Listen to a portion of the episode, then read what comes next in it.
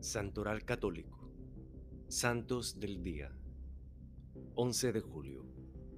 San Benito Abad, patrón de Europa.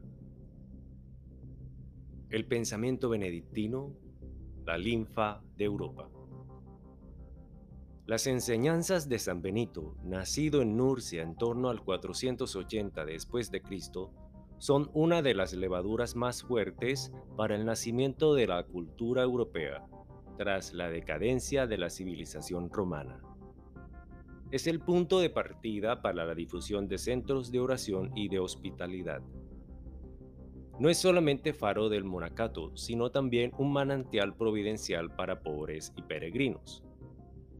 Deberíamos preguntarnos, escribe el historiador Jacques Le Goff, ¿a qué excesos se habría visto abocada la gente del medioevo si no se hubiera alzado esta voz grande y dulce? Una voz en la que se detiene un biógrafo de excepción, San Gregorio Magno, en el libro 2 de los diálogos. Un astro luminoso en un siglo oscuro. Para San Gregorio es un astro luminoso, en una época marcada por una grave crisis de valores. Procede de una familia noble de la región de Nurcia, en un lugar donde según la tradición estaba la casa natal del santo. Fue aquí construida la Basílica de San Benito. Su vida desde la juventud está marcada por la oración. Los padres acomodados lo envían a Roma para asegurarle una adecuada formación.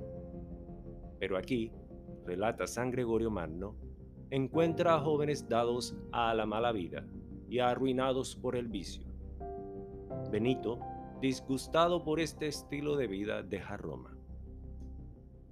Llega primero a una localidad llamada Efide, hoy Afile, y después vive como eremita en una cueva de Ciubaco, destinada a convertirse en el monasterio benedictino Sacro Especo. Este periodo de soledad procede a una etapa fundamental en su camino, la llegada a Monte Cassino, Aquí, entre las ruinas de una antigua acrópolis pagana, San Benito y algunos discípulos construyen la primera abadía de Monte Cassino. La regla. A San Benito, hermano de Santa Escolástica, se le atribuyen numerosos milagros. El milagro más duradero del padre de la orden benedictina es la composición de la regla escrita en torno al 530 después de Cristo. Es un manual, un código de oración para la vida monástica. El estilo es familiar, desde el prólogo hasta el último de los 73 capítulos. Benito exhorta a los monjes a aguzar el oído del corazón y a no desesperar nunca de la misericordia de Dios.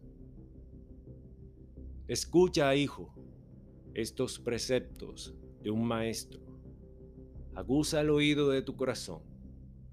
Acoge con gusto esta exhortación de un Padre entrañable y ponla en práctica, para que por tu obediencia laboriosa retornes a Dios, del que te habías alejado por tu indolente desobediencia.